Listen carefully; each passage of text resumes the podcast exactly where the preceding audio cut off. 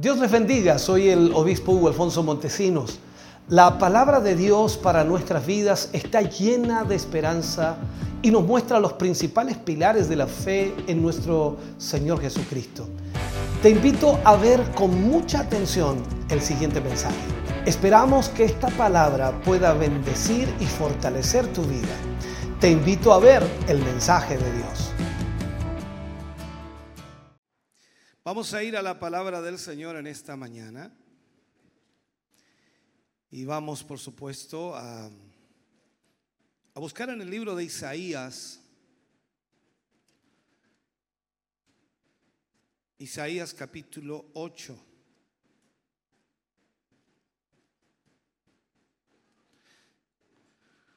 Isaías 8, versículo 18.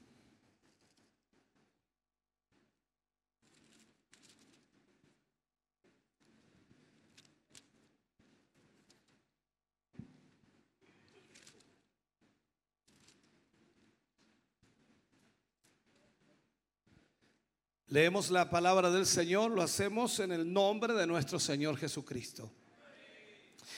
He aquí, yo y los hijos que me dio Jehová somos por señales y presagios en Israel, de parte de Jehová de los ejércitos que mora en el monte de Sión. Lo leo de nuevo y trate de captar por favor lo que allí dice. He aquí, yo y los hijos que me dio Jehová somos por señales y presagios en Israel, de parte de Jehová de los ejércitos que mora en el monte de Sión. Oremos al Señor Padre. En el nombre de Jesús vamos ante su presencia hoy. Damos muchas gracias, Señor, por, por la palabra que hoy compartiremos con nuestros hermanos y hermanas aquí reunidos. Gracias porque cada semana, Señor, somos bendecidos, ministrados y guiados también a su voluntad y a su propósito. Y esta no será la excepción, Señor. Yo creo que usted hablará a nuestro corazón y a nuestra vida y nos marcará, Señor, lo que debemos hacer. Gracias por esta palabra. Gracias por su presencia. Gracias por su Espíritu Santo aquí presente en medio nuestro. Pedimos, Señor, de su bendición hoy para la gloria de Dios. Amén y amén, Señor. Fuerte ese aplauso de alabanza al Señor. Aleluya. Puede sentarse, Dios le bendiga. Como siempre le pido mucha atención a cada mensaje. Algunas cosas son fáciles de explicar, otras no tanto. Y tratamos de, de ser muy explícitos en lo que decimos. Hoy hablaremos y usaremos como título, somos por señales y presagios. Somos por señales y presagios. Esto implica entonces que lo que vamos a usar aquí es que usted y yo somos una señal de Dios en esta tierra. Y presagiamos también lo que va a suceder y lo que puede suceder en las personas. Vamos a tratar entonces en el día de hoy con las condiciones que deben existir para que Dios pueda derramar un avivamiento. Las condiciones que deben existir para que Dios pueda derramar un avivamiento. Especialmente vamos a tratar con la vasija, o sea, con el instrumento que Dios prepara a través del tiempo, con el instrumento, la vasija preparada a través de quien Dios va a fluir o a través de quien Dios va a moverse en este tiempo. La, la obra de Dios, hermano querido, la obra de Dios siempre demanda un hombre, una persona. Dios habla a los hombres a través de los hombres. ¿Ha visto usted algún ángel alguna vez? ¿Ha escuchado a algún ángel alguna vez? Eso significa entonces de que Dios usa a los hombres para hablarle a los hombres. Lo ideal para nosotros en lo espiritual sería extraordinario que el Señor enviara un ángel, pero nos acostumbraríamos tanto que al final no le haríamos caso como tampoco le hacemos caso a los hombres que Dios usa. Es un problema humano. Entonces, entendamos esto.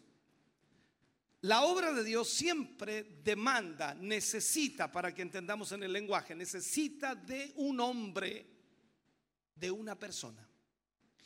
Y esto es verdad porque sin duda permanece siendo verdad a lo largo de todos los tiempos, de todos los tiempos. Miremos un poco la Biblia y hagamos un examen rápido, superficial, pero importante. Para producir una nación, él llamó un hombre y se llamaba Abraham para producir una nación para preservar a esa nación, él llamó a un hombre llamado José. Sígame por favor en esto. Para librar a esa nación, él llamó a un hombre llamado Moisés. Para instruir a esa nación y sus, en sus caminos, Dios llama a un hombre llamado profeta. O sea, Vemos aquí que el hombre está involucrado siempre en los principios de Dios. Siempre. Dios va a hacer la obra, pero la va a hacer a través de un hombre. Y yo no estoy hablando de mí aquí, estoy hablando de todos nosotros. Dios va a hacer la obra, pero la va a hacer a través de un hombre. Desde que Dios creó a Adán, ha sido de siempre de la misma manera y ha sido siempre la voluntad de Dios obrar a través de una vasija humana, obrar a través de una persona para cumplir sus propósitos en toda la tierra. Y si hablamos de esta última generación con mayor razón, Dios necesita un hombre. Dios trabaja con mucha paciencia en la vasija o con la vasija. Dios trabajará en su vida y en mi vida con mucha paciencia. Y la preparará para el propósito que Él tiene con su vida y a través de su vida. Usted no puede pensar o imaginar que solo está aquí para pasar un buen rato o estar cantando y alabando a Dios y sentirse bien espiritualmente y luego irse a su casa y seguir con su rutina o la rutina de su vida. Dios tiene un propósito con su vida. Entonces, cada vez que Dios toma un hombre, Él comienza a hacer de ese hombre lo que ese hombre va a predicar. ¿Me sigue, por favor? Cuando Dios toma a un hombre y comienza a tratar con él, lo que Dios trata de hacer es que ese hombre se transforme en lo que va a predicar. Dios comienza el proceso de muerte con ese hombre. Recuerde la escritura, dice que nosotros debemos morir en lo carnal, en lo humano, para que podamos vivir en lo espiritual. Y eso significaría entender y hacer la voluntad de Dios en todos los aspectos. Entonces, comienza ese proceso de muerte en la vida de ese hombre que Dios va a usar para que haya una resurrección, para producir el instrumento, el vehículo o la vasija que Dios va a usar, forjando esta vasija a través, por supuesto, de la cual Él va a poder obrar, de la cual Él va a poder usar. Si miramos eh, en la escritura y miramos la historia de lo mismo que recién hablábamos del proceso de, de lo que Dios ha hecho en toda la historia, encontramos a Abraham, que Abraham fue forzado a caminar por fe y a través de la fe por 25 años. Dios lo forzó a caminar por la fe. cada pensamiento, cada actitud de Abraham y cada emoción de ese hombre debía ser probada. Y es lo mismo que le espera a usted y a mí. Abraham fue obligado, y vuelvo a insistir, fue obligado a caminar por fe durante 25 años. Su actitud, sus emociones, todo fue probado para poder hacer de él lo que Dios quería. Se permitirán errores, errores dolorosos para ese barco, para ese vaso. ¿Por qué? Porque ese vaso tiene que ser purgado de todo lo que es autosuficiencia. Tiene que ser purgado de toda actitud equivocada. El vaso debe pasar a través de pruebas que están más allá de la resistencia humana más allá de la resistencia del ser humano. O sea, usted y yo, si queremos ser el instrumento de Dios, necesitamos entender que vamos a ser tratados en todas las áreas de nuestra vida para ser purgados, para que Dios elimine, extraiga, saque, rompa, queme, mate todo aquello que está mal. el vaso, el instrumento debe pasar a través de pruebas que están más allá de la resistencia humana. Veamos un poco a Abraham para que entendamos esto en forma práctica como un ejemplo. Abraham recibe su llamado. Y lo que hace Abraham es rendirse, porque decide obedecer. Dios le dice, sal de tu tierra y de tu parentela y vete a la tierra que yo te mostraré. O sea, es como decir en nuestro lenguaje, anda a una tierra que yo te mostraré. Ni siquiera sabía a dónde iba. Por lo tanto, en su llamado, él se rindió y dejó su tierra y se fue a donde Dios le iba a mostrar. Miremos esto por un momento. Un hombre de 75 años. Disculpe, no, no, no quiero decir que usted está viejo, pero hay alguien de 75 años aquí. Acá, mi hermano, 75 años. ¿Alguien más de 75 años? ¿70? ¿Acá? ¿65? por acá. Y ya comenzamos a ser jóvenes de ahí para abajo, ¿no?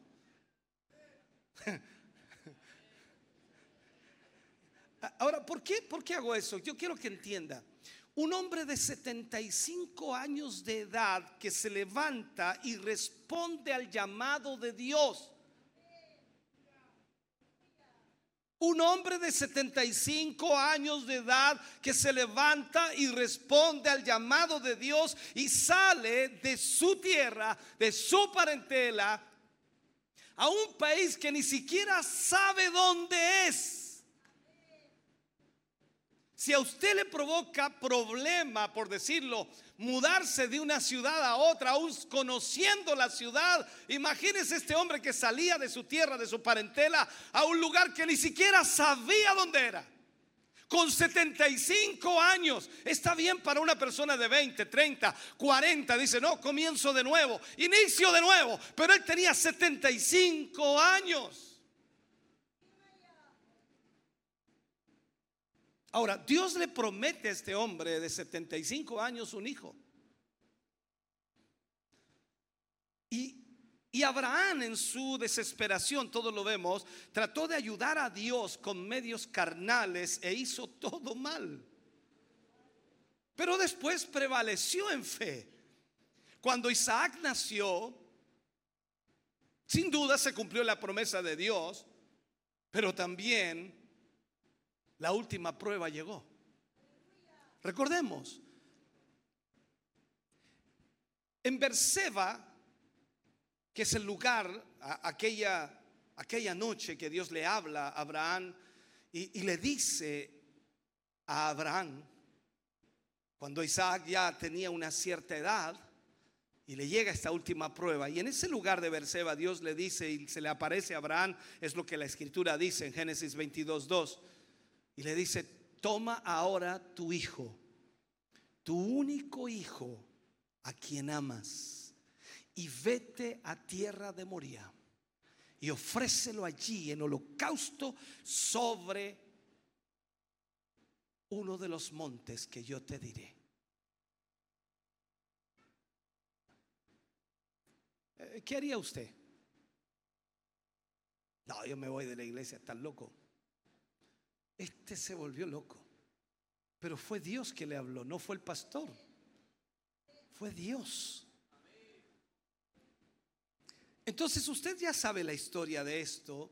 Abraham tomó al muchacho, se fueron hasta el monte que Dios le mostró y en el camino hacia allá recogió leña y todo lo que necesitaba para hacer el holocausto, para ofrecerlo increíblemente.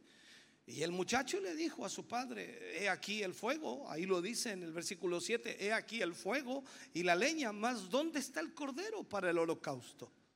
Y Abraham en fe le dice, Dios se proveerá de cordero para el holocausto hijo mío. Esto es increíble. ¿Qué hizo Abraham allí? Abraham alzó al muchacho y lo puso en el altar y estaba a punto de cortarle el cuello con el cuchillo cuando Dios lo detuvo.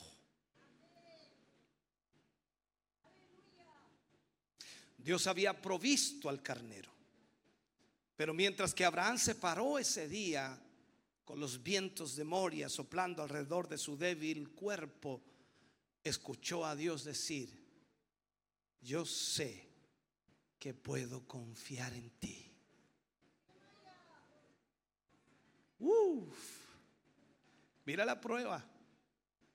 Y cuando Abraham hizo aquello, Dios le dice, yo sé que puedo confiar en ti.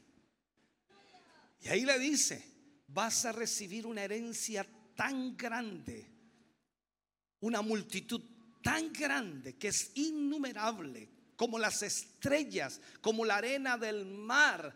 Si puedes contarlas, serán contadas. Una herencia tan grande. Y sabes tú que tú también eres parte de esa herencia. Yo también soy parte de esa herencia. ¡Uh, Señor! Y siguen llegando cada día más.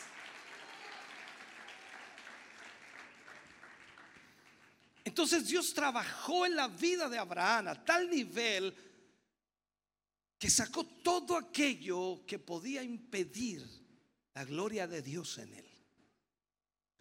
Dios forja sus vasos de esa manera. Cuando hablamos del poder de Dios, cuando hablamos de la autoridad de Dios, cuando hablamos de la unción y escuchamos a tantos predicadores, recibe. Es como una cuestión de, de traspasar nomás, tirarle un poco de agua, una cosa así. Cuando vemos en realidad que el proceso de Dios para darle la autoridad, el poder, la unción a alguien, ese vaso va a ser tratado por Dios y va a ser quitado todo aquello que no sirve para Dios.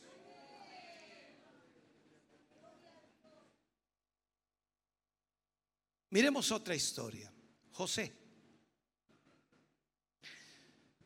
José, escuchó el llamado de Dios para, para preservar la nación pero estaba totalmente descalificado para tal tarea. Recuerde que Israel llevaba cuatrocientos y tantos años, o estuvo, perdón, cuatrocientos y tantos años en la esclavitud.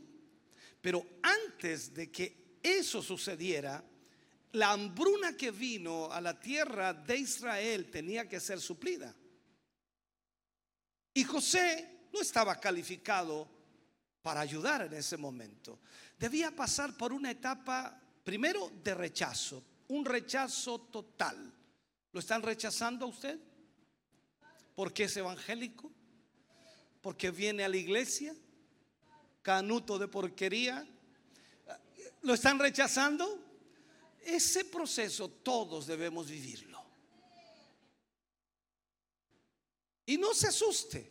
Todos en el pasado lo han vivido, en el presente y en el futuro lo vivirán. Entonces José tenía que vivir esa etapa de ese total rechazo, vendido por sus hermanos, seducido por una mujer, olvidado en el calabozo, en la cárcel de Egipto. Ahí estaba. ¿Y qué estaba haciendo Dios? ¿Dónde estaba Dios? El que le había mostrado los sueños a José tantos años atrás. ¿Dónde estaba?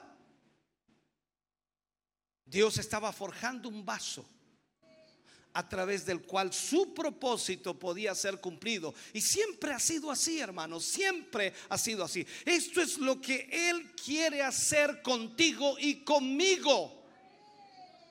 Y lo que tenemos que hacer es rendirnos completamente a Él. Aquí no cuentan tus deseos, tus anhelos, tus sueños. Aquí no cuenta nada de eso. Tú y yo tenemos que rendirnos completamente a Él. Eso es lo que Dios quiere hacer contigo si te rindes completamente a Él. Él va a usarte como un vaso un vaso de honra.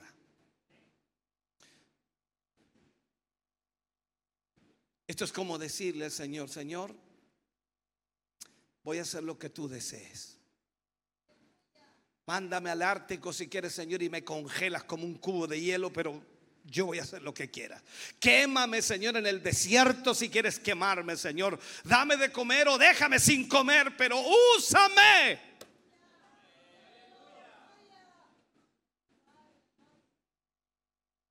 ¿Sabes cuánta gente no está ni ahí con eso?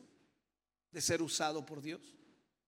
Tú vienes a la iglesia y te sientas allí esperando que Dios supla tus necesidades, que Dios te dé un buen trabajo, que te dé un buen sueldo. Ojalá tu empresa vaya mejor, que ojalá te vaya bien, disfrutar la vida, hacer lo mejor que puedas. No estoy hablando de que sea pecado eso, pero te olvidas de lo esencial y lo principal que es servir a tu Dios. Ya no quieres ser usado por Dios, quieres usar a Dios para escalar y sentirte bien y que tu orgullo personal pueda decirle a los demás, estoy bien aquí, miren, escúchenme, óiganme, miren cómo canto, miren cómo toco, miren cómo predico, miren lo que soy.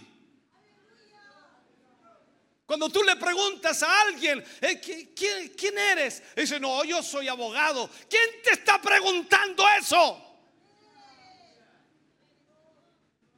Le preguntas a otro, no, yo soy ingeniero. ¿Quién te pregunta eso? Te estoy preguntando quién eres. Eres Hugo Montesino, nacido de una familia en Minas del Prado. Y eso es lo que tienes que decir. Y luego añadir, añadir, soy hijo de Dios.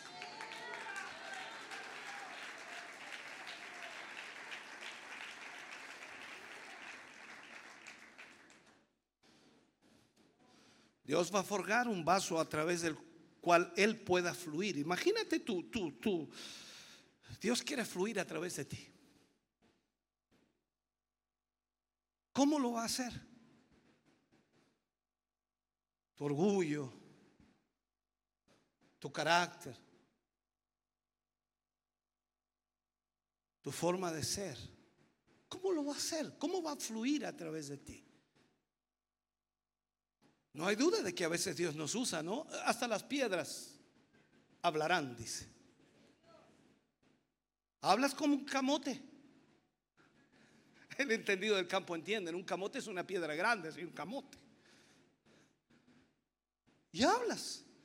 Y dices, ay, ay, que soy inteligente. Y, pero Dios quiere fluir siempre a través de ti. En el Salmo 105, versículos 17 y 18, no lo voy a leer, pero sí parafrasearlo, dice que Dios envió un varón llamado José delante de su pueblo. Dice que afligieron sus pies con grillos. Y si tienes una buena Biblia interlineal o en la línea marginal, dice hasta que el hierro entró en su alma. Estaba engrillado y ese hierro entró en su alma. ¿Qué significa eso? O sea, cuando Dios lo llamó, recordemos, era solo un muchacho, un joven engreído. Porque su anciano padre lo protegía, lo cuidaba, lo animaba. Era un cabro de porquería, orgulloso y engreído.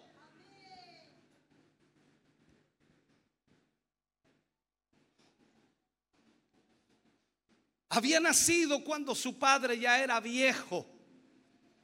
Y exactamente era como un abuelo. Y dímenos, los abuelos somos buenos para regalonear. Nosotros no criamos, regaloneamos. Deje al niño, déjelo. Quebró la mesa, no importa. Y a los hijos lo agarraba y a palos si te rayaban un poquito.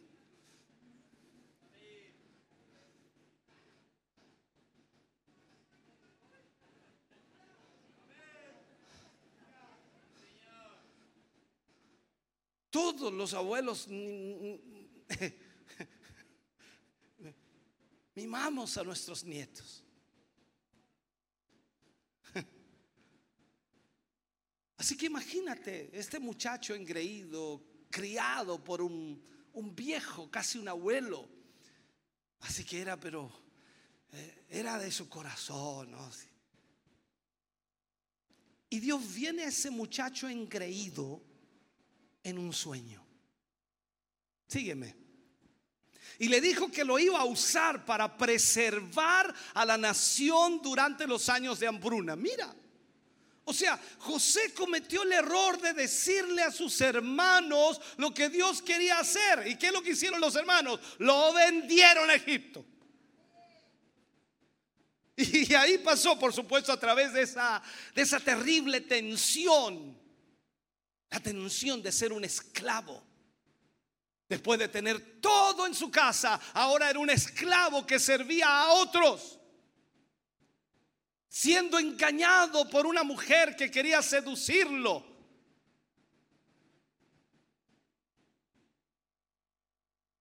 Mira eso. Lo mandaron a la cárcel por ser íntegro, por no dejarse seducir.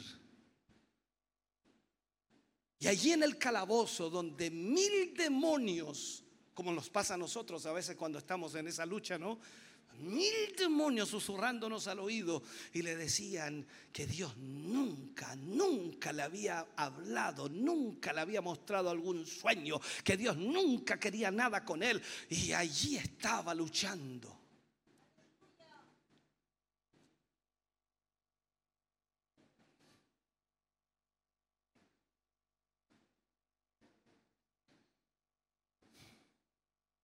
Dios envió su palabra y lo probó.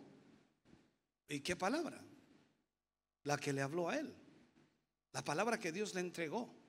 Ese sueño aún estaba fresco en la mente de José, pero no veía la realidad de ese sueño.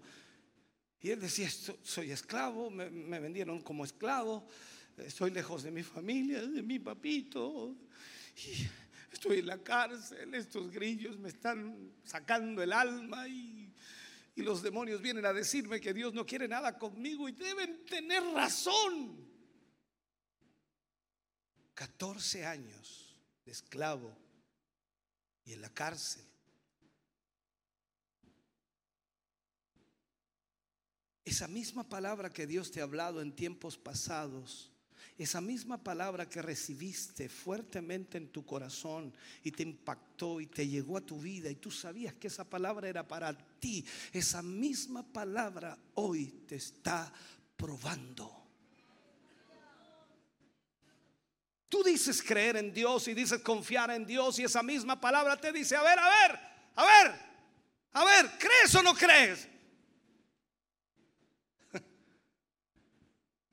Esa misma palabra te prueba. Ahora, si lo crees realmente, si confías en esa palabra, realmente vas a tener éxito. Pero si no, te vas a hundir. Y nunca saldrás a flote. La palabra de Dios vino y probó a, a José. El diablo le decía, seguramente como a ti también te dice, esto comprueba esta situación, José, el hecho que estés en la cárcel, comprueba que Dios nunca te ha hablado, que Dios nunca te ha ministrado, que Dios nunca te dijo nada. Si Él lo hubiera hecho, no estarías aquí, hombre. Si Dios te hubiera llamado como tú dices, no estarías aquí. ¿Cuántas veces el diablo te dice lo mismo? Si Dios te hubiera llamado, no tendrías estos problemas, no tendrías estas dificultades, todo te iría bien, porque eso es el pensamiento generalizado. Hoy día se escucha un montón de tontos que tratan de predicar el evangelio que, que le hubieran dicho incluso a José, está mal José. Algún pecado hay por ahí, por eso está en esto. Claro, alguna cosa escondida hay, por eso te metieron a la cárcel. No vengáis a decir que es un trato de Dios. Ellos dirían que tus problemas vienen del diablo, no de Dios. Tienes que analizar esto. No fue el diablo que vendió a José a Egipto. Fue Dios que permitió que sus hermanos lo vendieran. No fue el diablo que agarró a esa mujer para seducirlo, para que luego cayera a la cárcel. Fue Dios que lo permitió para probar su fidelidad con él. Y ya en la cárcel no fue el diablo que lo metió a la cárcel, sino que fue Dios que lo puso ahí para terminar su trabajo y formarlo como esa vasija o ese vaso que él iba a usar. Así que no me vengas a decir que tu problema o tu dificultad o tu situación es el diablo. Dios permite o no permite.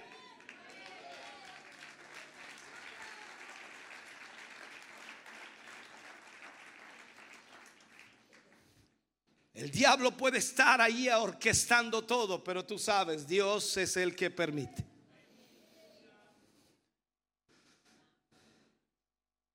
Un día que estaba sentado en esa horrible cárcel, José, en esa celda, esos mil demonios diciéndole, te vas a morir aquí, te vas a morir,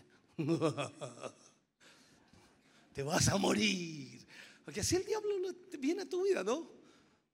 Te van a embargar, te van a denunciar, te van a echar, qué sé yo lo que te dice, ¿no? Pero increíblemente, unos par de días después, estaba conduciendo el segundo carro de Egipto detrás de Faraón.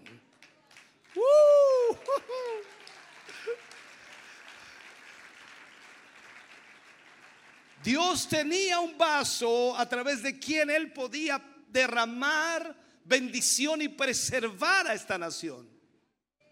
Entonces, cuando el tiempo llegó de liberar a Israel después de todo el proceso de José, los 400 años de esclavitud, el cambio de Faraón y todo aquello, recuerde usted, Dios tuvo que llamar a otro hombre.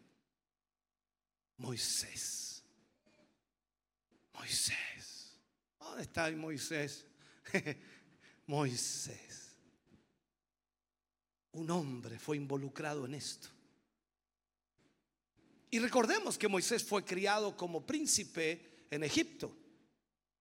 Y Moisés tenía, como dice, muchas cualidades, capacidades. Pero Moisés falló completamente en su primer esfuerzo para liberar a la nación. Él sintió ese llamado. ¿Te fijas? Esto es lo mismo que le enseño a mucha gente yo cuando dice, no, yo siento un llamado, yo sé que el Señor me llamó. Sí, mira, mira a Moisés, sintió el llamado y se pegó la embarrada por apresurarse.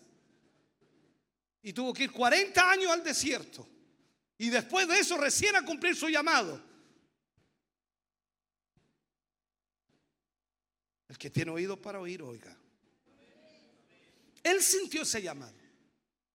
Y en aquel tiempo Dios le dijo que él era poderoso en palabra y en hechos. Así dice Dios de, Moisés, que era poderoso en palabra y hechos. Y lógicamente Moisés se sintió capaz, se sintió capaz de liberar allí a Israel, pero Dios lo rechazó. 40 años después, en la, en la tierra de Madián, Dios le habla y viene a él otra vez.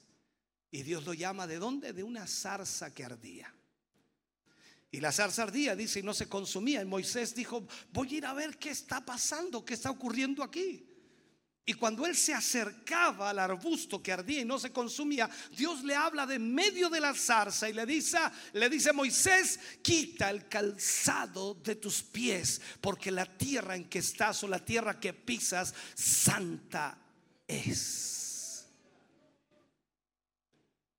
Moisés parado allí escuchó la voz de Dios y escuchó a Dios decirle, he oído, ahí vemos Éxodo 3, marca toda esta historia, he escuchado el clamor de mi pueblo y yo te voy a enviar a ti para que lo libertes. ¿Sabes? Dios siendo Dios, y esto es increíble, y analízalo por favor, Dios siendo Dios Pudo haber tomado a Moisés en una forma milagrosa como lo hizo con Felipe cuando lo transportó de Samaria y lo puso al lado del carro del eunuco. Y después más encima lo hizo desaparecer y se lo llevó a otro lado. Dios pudo haber agarrado a Moisés para qué mandarlo por el desierto de vuelta para allá mejor así al tiro. ¡Pum! ¡Pum! No, te vas a ir caminando. Así que tú vas a ir a Egipto para liberar a Israel. Y en esto vemos entonces que Dios trabaja en nuestra vida de una forma extraordinaria.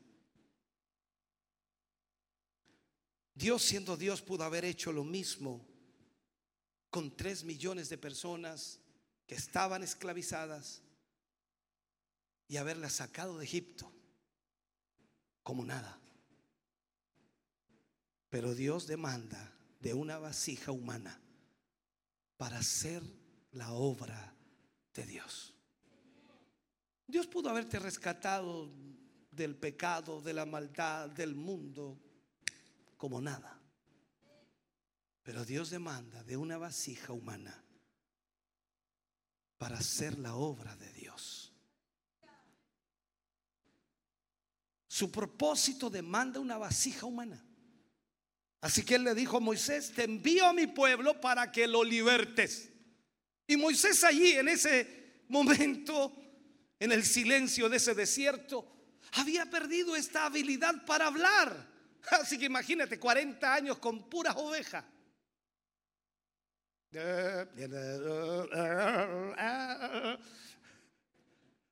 Entonces cuando trató de hablar en castellano, Moisés, tartamudo. Ríase todo lo que quiera. 40 años. ¿Qué hace usted 40 años sin hablar con personas? Pierde la habilidad. Toda habilidad debe estar siempre, constantemente, llevándose a cabo.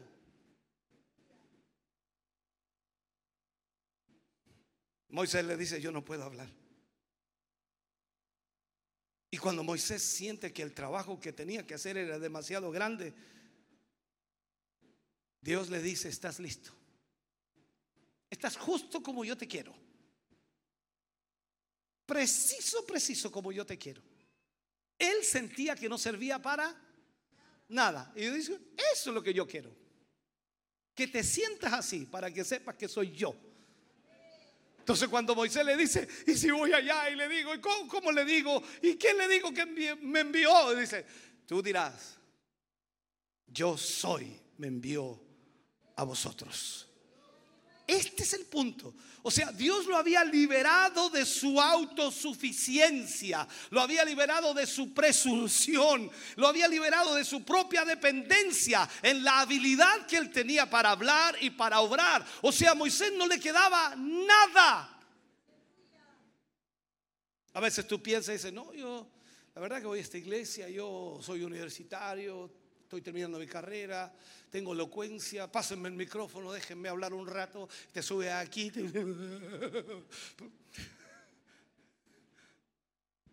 Y ahí te das cuenta que esto no es capacidad humana.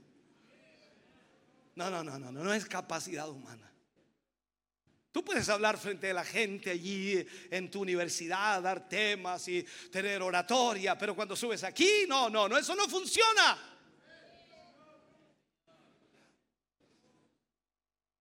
Cada profeta de Dios tiene que pasar por el proceso de muerte y resurrección. ¿Para qué? Para que Él pueda convertirse, como dije al principio, en el mensaje que va a proclamar. Usted que escucha este mensaje hoy debe convertirse en el mensaje que va a proclamar. Usted no puede predicar con efectividad si no siente como Dios siente. Esta cuestión no es de ir a la calle y decir, yo voy a predicar evangelismo, no sé, me gusta predicar porque me gusta que me escuchen, me gusta gritar, me gusta desestresarme allí, por eso quiero ir a hacer evangelismo. No, tú tienes que sentir como Dios, sentir el amor por esas almas perdidas, por aquellos que realmente no conocen al Señor, porque si no, no podrás decirles nada.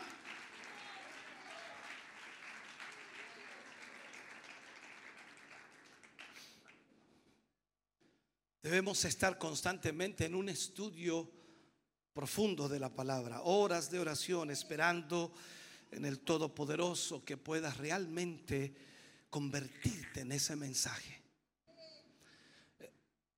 Cuando, cuando te pares a proclamar, no solo, no solo vas a predicar, sino que vas a demostrar ese mensaje por lo que tú eres.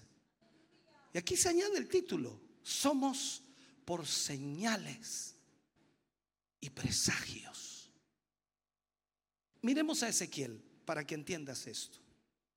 Este gran profeta de Dios llamado por Dios cuando Israel estaba en plena apostasía.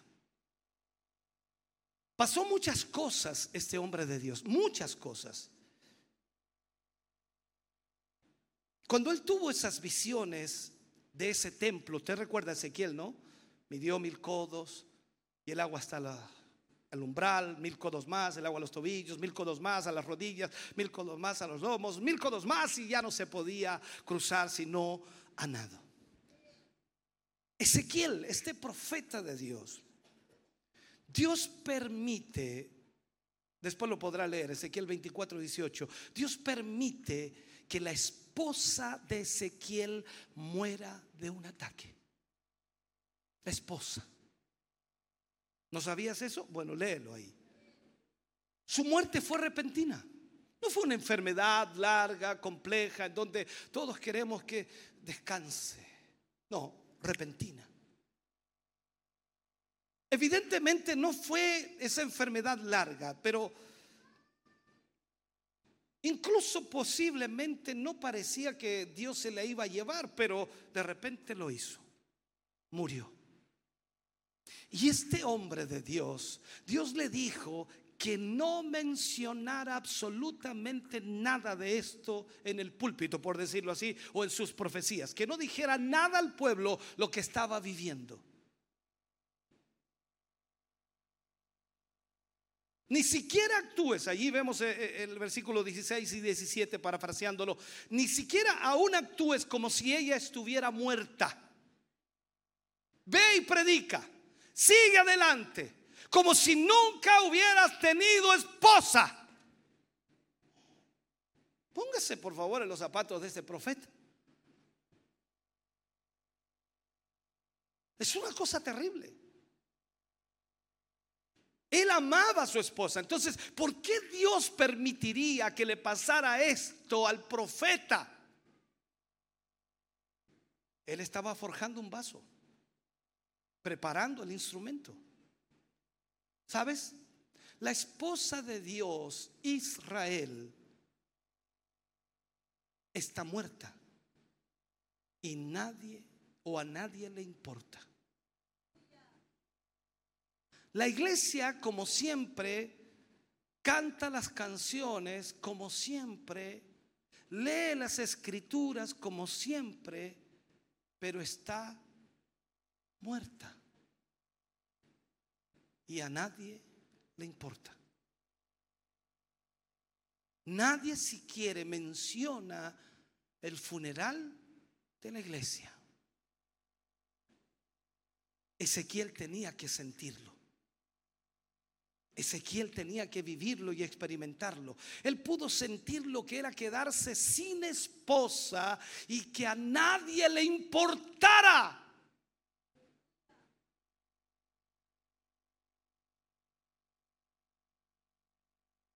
Cada obra de Dios demanda de un vaso humano. Y Dios va a trabajar en ese vaso a tal nivel que va a eliminar todo lo que tenga que eliminar de ti y te va a llevar a vivir experiencias tan duras y fuertes para que puedas convertirte en el mensaje que vas a predicar. Mira otro caso, otro profeta, el caso de Oseas. Él fue llamado cuando Israel llegó a su punto más bajo de apostasía. La Biblia le llama a Israel en ese periodo prostituta. Se prostituyó con los dioses paganos. Y en medio de esa terrible situación, Oseas es llamado para pregonar, para profetizar a Israel. Dios toma a este pastor, Oseas, y hace que se enamore y se case con una ramera llamada Gomer, una prostituta. ¿Por qué se casó con ella? ¿Sabes tú por qué se casó con ella? ¿Alguien sabe por qué se casó este profeta Oseas con una prostituta?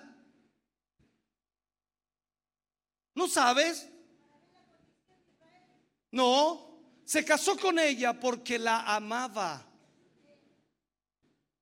¿Por qué te casas tú? ¿Por qué amas a la persona con quien te vas a casar? O se enamoró de una prostituta. No le importó que era una prostituta. No le interesó que ella se acostaba con todo hombre que se le atravesara. No le interesó eso. Él la amaba. Dios puso amor en el corazón de Oseas por esta prostituta. Se casó con ella, la llevó a su casa pastoral. Lo voy a poner así. ¿Puede usted imaginarse los problemas que se suscitaron ante eso? Todo el chisme, toda la murmuración, el pastor, el pastor se casó con una prostituta. Eso es del diablo. Mira un poco. Todas esas mujeres ahí de la iglesia eran viudas. Y ellas estarían diciendo seguramente, de entre nosotras Dios podría haberle dado una mujer al pastor. Nosotras somos mujeres de Dios, pero sin embargo Él se fue a buscar una mujer en la zona roja, una prostituta.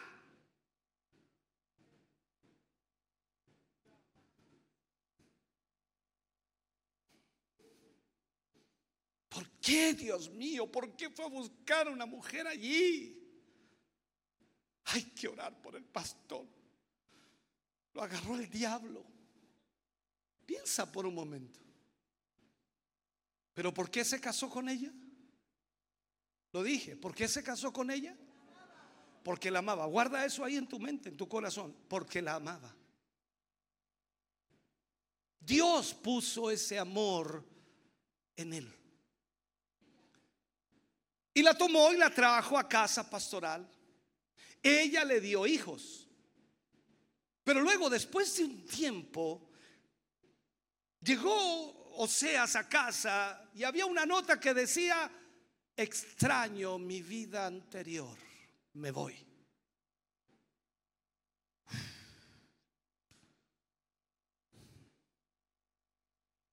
Según Oseas capítulo 2, versículo 2 y 3, ella regresó a su oficio de prostituta.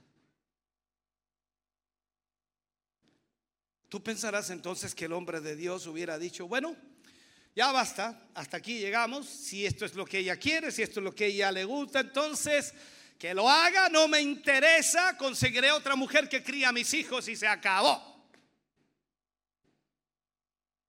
Pero ¿sabes qué? No lo hizo. Él fue a buscarla. Y la trajo de vuelta a casa. O sea, 3-1. ¿Por qué lo hizo? Porque la amaba.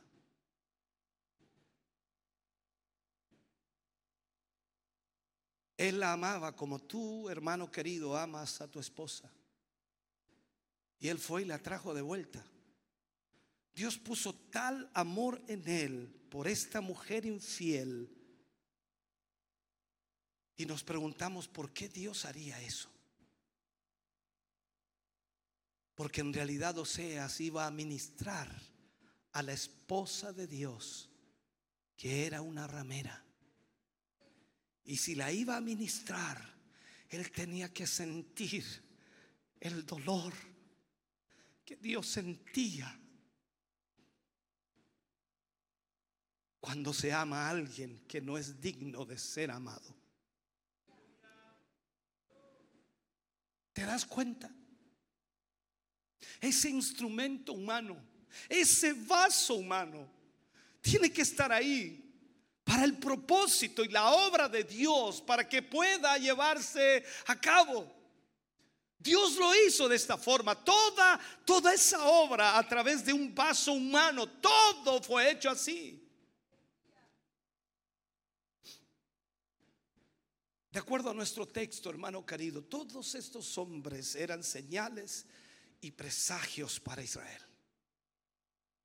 La palabra señales en hebreo es eh, out, escribe medio extraño, O-W-T-H, y significa bandera, atalaya, evidencia, significa marca o milagro, como quieras llamarlo. Y estos hombres de Dios estaban en medio de la gente como una evidencia viviente de la, de la realidad de Dios.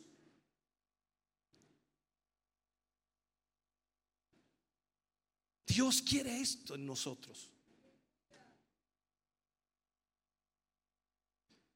Dios quiere que tú y yo prosigamos en conocer más a Jesús, que seamos verdaderos cristianos o verdaderas evidencias entre la gente del Cristo vivo.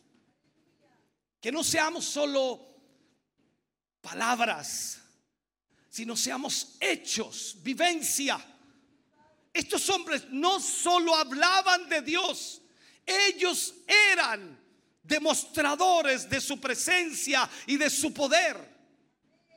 ¿Sabe? Para el Evangelio, hermano querido, para que sea el Evangelio verdaderamente efectivo, ese es el principio que debe regir en forma real en todo, en todo el curso de la iglesia, en toda la vida de la iglesia.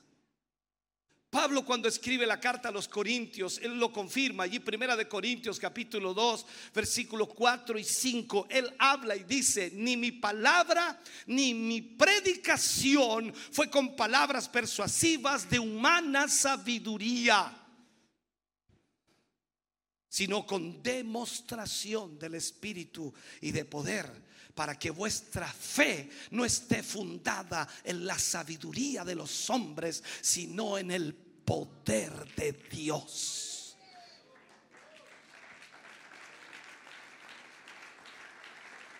Hoy el creyente también está, hermano querido, por señales y prodigios. Por eso cuando el Señor Jesús libertó al endemoniado, ¡uh! Imagínate, hermano querido, que ese endemoniado sano, libre, llega a la casa de su familia. ¡Wow! ¿Cómo no creer? ¿Cómo no creer en el poder de Dios? ¿Cómo no creer que hay un Dios grande? ¿Cómo no creer que hay un Dios eterno y poderoso?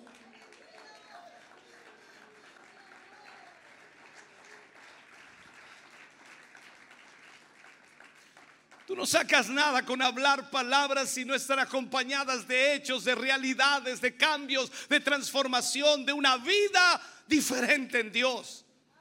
Y allí la gente te dirá, sabes, no entiendo mucho lo que dices, pero de verdad sé que hay un Dios porque te conocía, yo sabía quién eras, yo sabía quién eras y ahora te veo diferente, eres una persona diferente, eres amable, eres cariñoso, eres respetuoso, eres un hombre diferente.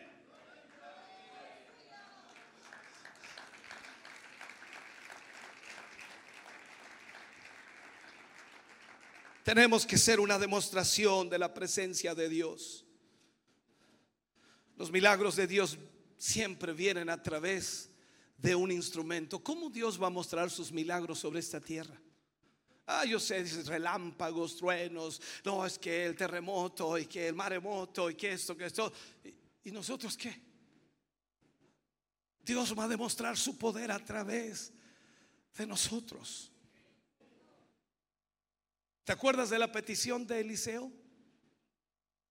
Cuando pide una vasija nueva. Eso fue evidente. Cuando le dijeron allí los hombres de ese lugar que las aguas eran amargas y que no podía beberse, ni mucho menos podía usarse para sembrar porque todo lo dañaba. Y Eliseo pidió, pidió una vasija nueva. Hemos hablado mucho acerca de eso en tiempos atrás. Cuando contamos con el instrumento de Dios en la iglesia, Dios puede hacer cosas extraordinarias. Cuando Eliseo estuvo allí y es llamado porque las aguas estaban literalmente amargas, estaban malas, él sencillamente pidió una vasija nueva, echó en ella sal y luego la vertió en las aguas. Y desde ese día las aguas fueron sanadas. Sabes que hasta el día de hoy en ese lugar esas aguas son las más puras de la tierra. Hasta el día de hoy. Ese varón de Dios buscó esa vasija nueva y puso sal en esa vasija y la tiró. Entonces, para que Dios afecte una comunidad, él debe tener un vaso a través del cual pueda Él fluir, pueda derramar la plenitud.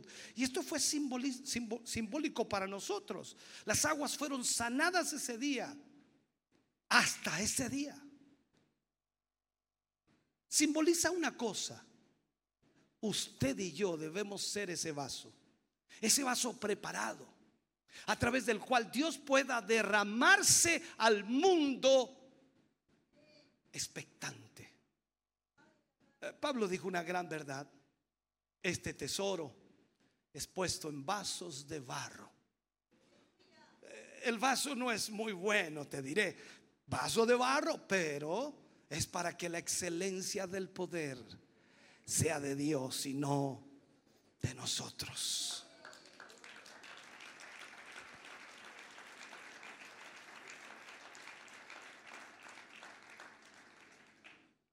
Sabes que los primeros apóstoles, los discípulos y los primeros creyentes sabían que para que el Espíritu Santo, ese tesoro, permaneciera en esos vasos eh, de barro, tenían que caminar en santificación.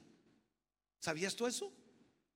Pablo dijo en Efesios capítulo 1 versículo o capítulo 4 versículo 1, yo pues preso en el Señor ruego que andéis como es digno de la vocación con que fuisteis llamados.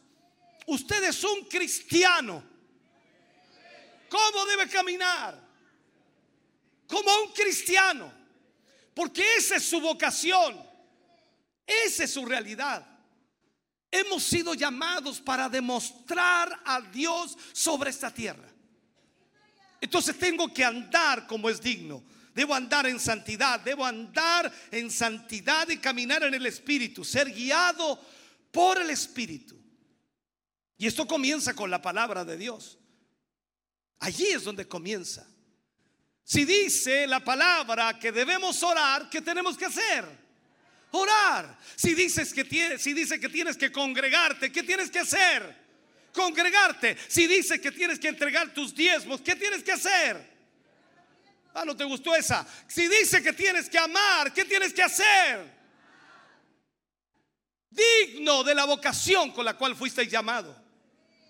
Eres guiado por el Espíritu y vas siendo más sensible a la palabra escrita para que llegues al punto en que Dios pueda hablar contigo y puedes ser dirigido por Él. Caminar en santidad, caminar en el Espíritu. La santidad, hermano querido, en el Espíritu es, es algo extraordinario. Y tú podrás tener tanta santidad como tengas del Espíritu. Tú no puedes tener más santidad si no tienes más espíritu. Necesitas entonces entender esto. Tendrás tanto del espíritu como estés dispuesto a aceptar, aleluya, de su santidad en tu vida. Este vaso tiene que ser un buen receptor o un buen recipiente, o en otras palabras, debe ser capaz de recibir y hacerlo. ¿Sabes? Solo puedes dar lo que tienes. No puedes dar lo que no tienes. Mira Pedro, rápidamente, fugazmente ese ejemplo allí, cuando ve al paralítico, al cojo en la puerta, la hermosa, y le dice, no tengo plata ni oro, se parece a ustedes, ¿ve? No tengo plata ni oro. ¿Y, qué, tenía? Le dice, lo, más lo que, lo que tengo. ¿Qué tenía? ¿Qué tenía? Power. Power. No, o sea, no se fue en palabra, porque algunos dicen, eh, en el nombre del Señor se sano y quedó peor. No, no, no. Eh, esto era más que palabra, tenía poder de Dios. Le dijo, no, no tengo plata ni oro, más lo que tengo te doy. En el nombre de Jesucristo, levántate y anda. Eso es lo que debe suceder. No puedes dar lo que no tienes.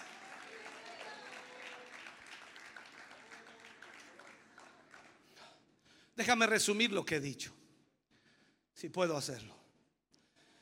Este vaso entonces debe andar en el Espíritu. Andar en el Espíritu es andar en santidad. Debe ser una vida de oración, de entrega a Dios y debe ser también un buen receptor. Debe ser capaz de, recibir, de recepcionar de Dios. Porque no podemos, hermano querido, dar lo que, lo que no tenemos. Eh, por ejemplo, la, electricidad. Tú sabes, ¿no? No puede fluir a través de el plástico. No puede fluir a través de la madera. Simplemente no puede fluir. Fluye a través del cobre o la plata o el oro. ¿Sabías eso? Me han dicho que el oro es el mejor receptor o el más perfecto receptor para la electricidad. O sea, fluye perfectamente. Y tiene que ser a través de ese vaso que Dios prepara que vaya la demostración de la vida de Dios para que una vez, una vez más provoque la siguiente expresión. La siguiente expresión. Se lo dijeron a Jesús. Ningún hombre que no haya venido de Dios puede hacer las obras que tú haces. Ningún hombre puede hacer estas obras a menos que Dios no esté con él. Otra versión. O sea, entendamos esto. Los requisitos para este vaso son simples pero también son absolutos. No son cambiables, no se pueden cambiar. Y tú y yo tenemos que entenderlo. Déjame cerrar con este mensaje. Estoy ya casi en la hora si miras el reloj. La pregunta es esta. ¿Deseas tú ser de aquellos que verdaderamente desean ser ese vaso de Dios? ¿Tengo alguno aquí que desea ser un vaso para Dios? Pregunto por tercera vez, ¿habrá algún hombre aquí que desee ser el vaso de Dios?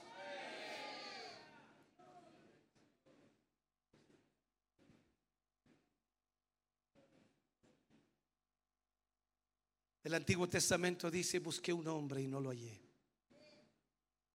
Busqué un hombre que hiciera vallado que se pusiera en la brecha delante de Dios.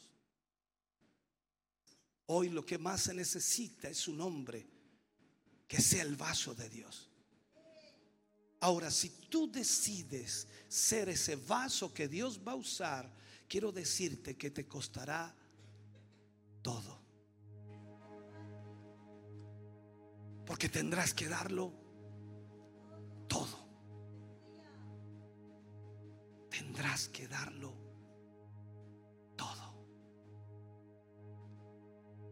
Quiero mencionar tres cosas absolutas que son requisitos para esto.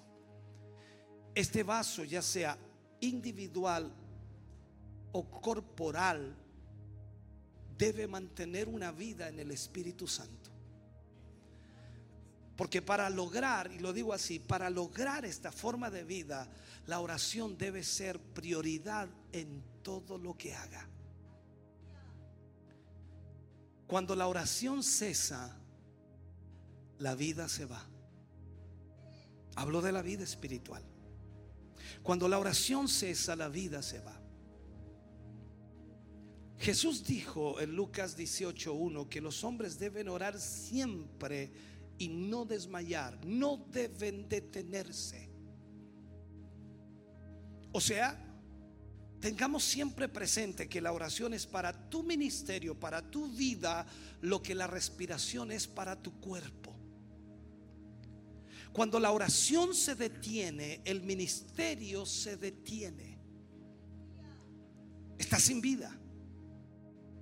El vaso puede continuar funcionando religiosamente, pero lastimosamente puede manipular las cosas de Dios a través de los dones, pero será una imitación y no será real. Por eso tenemos tanta religiosidad en estos tiempos. Para que ese vaso sea el vaso útil, debe mantener la vida espiritual y debe mantener una vida en el espíritu. Y segundo, debe caminar en santidad.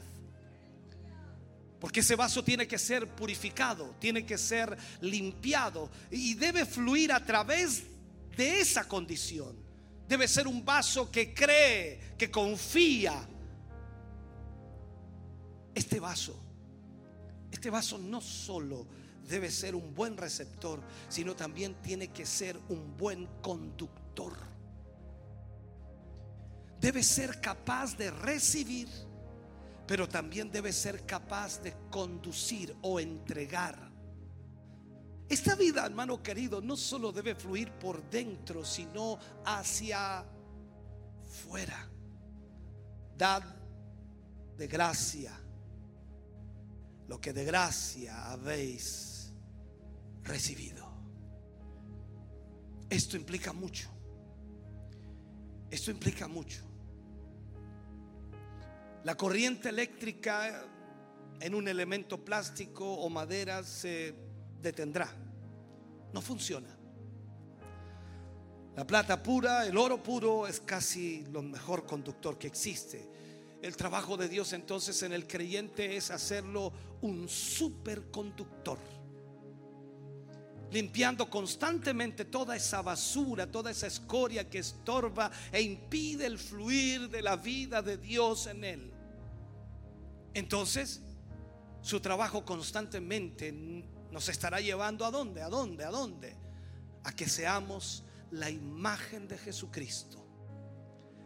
Cuando Dios nos mira, hermano querido, Él solo ve a Cristo.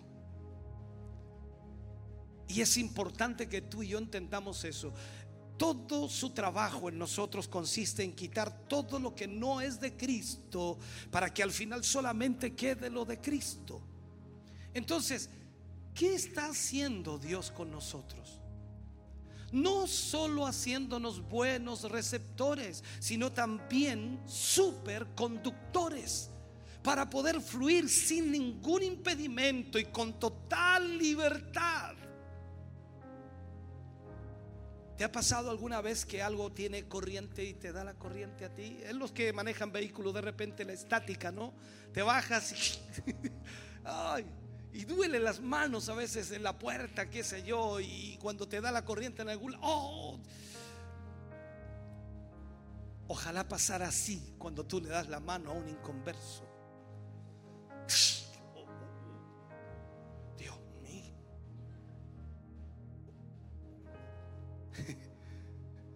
Lo espiritual, llévalo a lo espiritual, siendo un superconductor.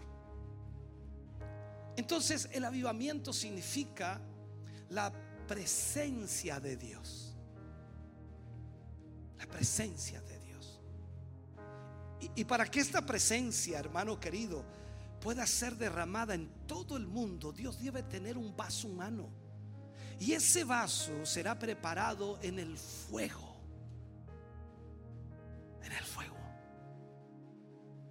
Te mostré hoy a través de la Biblia todo el proceso en la vida de Abraham, de José, de Moisés y de dos profetas.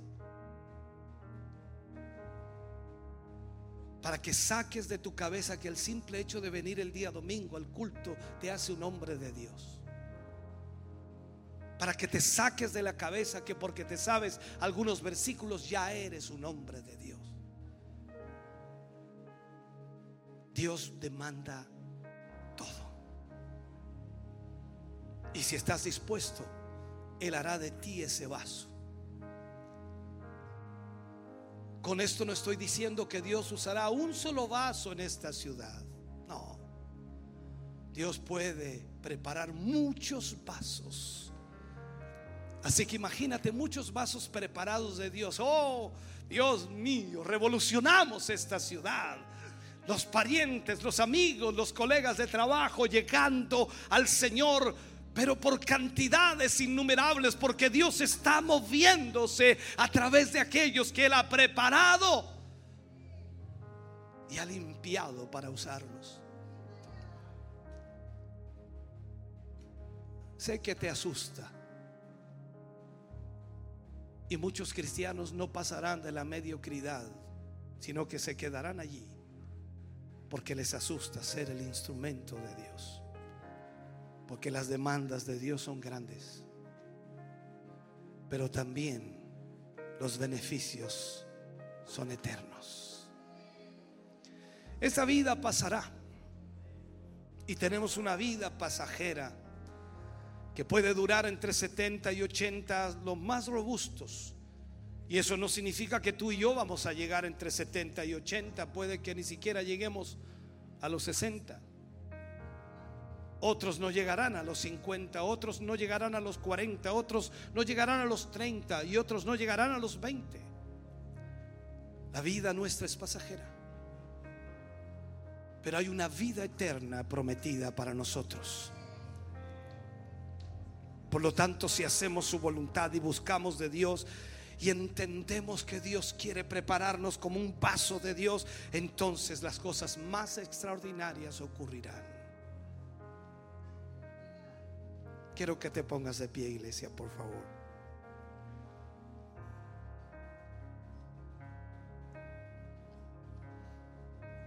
Hoy cada creyente, cada cristiano está por señal y presagio de Dios. Cómo el mundo sabe que Él existe, cómo el mundo sabe que Él es real, cómo el mundo sabe que Dios puede obrar a través de ti y de mí. No hay otra manera. Tú y yo somos las señales de Dios, los presagios de Dios. Cuando el mundo te observa y te ve y dice no hay esperanza, tú le dices sí, ¿te acuerdas cómo yo era? Mira ahora, hay esperanza. Este es el presagio de Dios para ti. Por lo que Dios ha hecho en mí. Estaba perdido, sin esperanza, en la droga, en el alcohol, en el pecado, en la maldad.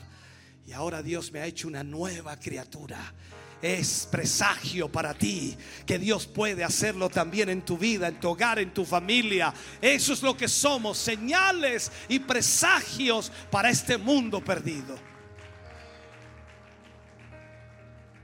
Pero Dios necesita una vasija. Pregunté en un momento de este mensaje quienes querían ser usados como esa vasija de Dios. Y sabes, requiere una renuncia. Requiere entender que Él lo pedirá todo. No te pedirá un día a la semana, ni dos, ni tres, ni cuatro te pedirá toda la semana, te pedirá todo el mes, te pedirá todo el año, te pedirá la década, te pedirá dos décadas, te pedirá cuatro décadas si es necesario, y todo lo que te quede sobre la tierra te lo pedirá. Hoy más que nunca resuenan las palabras de Jesús. El que quiera venir en pos de mí, niéguese a sí mismo, tome su cruz cada día y sígame. ¿Quieres ser el vaso de Dios? Ven al altar. Mientras el grupo canta al Señor, ven. Permite a Dios tratar con tu vida. No mires tu edad. Dios llamó a Abraham teniendo 75 años de edad. Alguien diría, este hombre ya no sirve para nada, ya le queda uno, dos, tres años de vida, seguramente. Pero Dios le dio 25 años más.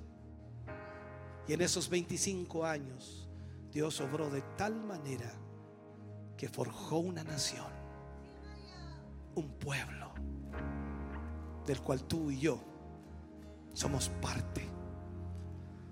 Oh bendito Dios.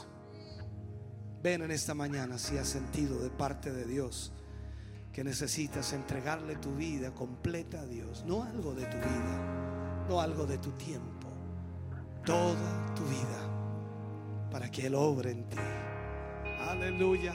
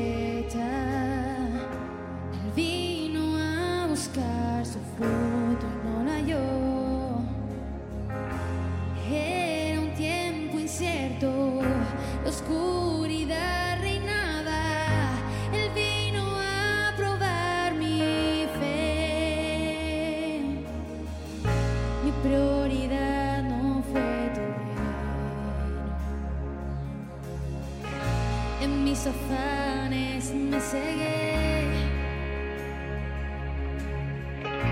Mi corazón estaba lejos y solo el quebranto me atrajo a ti. Sacúdeme, quita todo.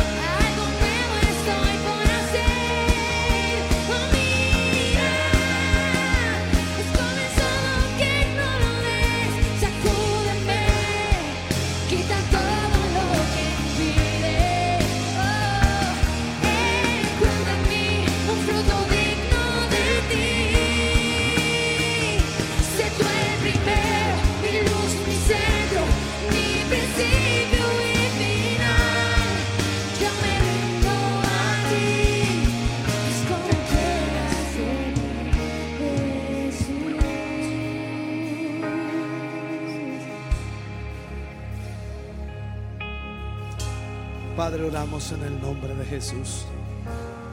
Vamos ante tu presencia, Señor, junto a tus hijos y tus hijas que han venido al altar. Reconocemos, Señor, nuestra incapacidad. Reconocemos, Señor, que no hay nada que tú puedas usar en nosotros. Y te pedimos y te rogamos que tu Espíritu Santo pueda obrar en nuestra vida. Tratar con nosotros, Señor.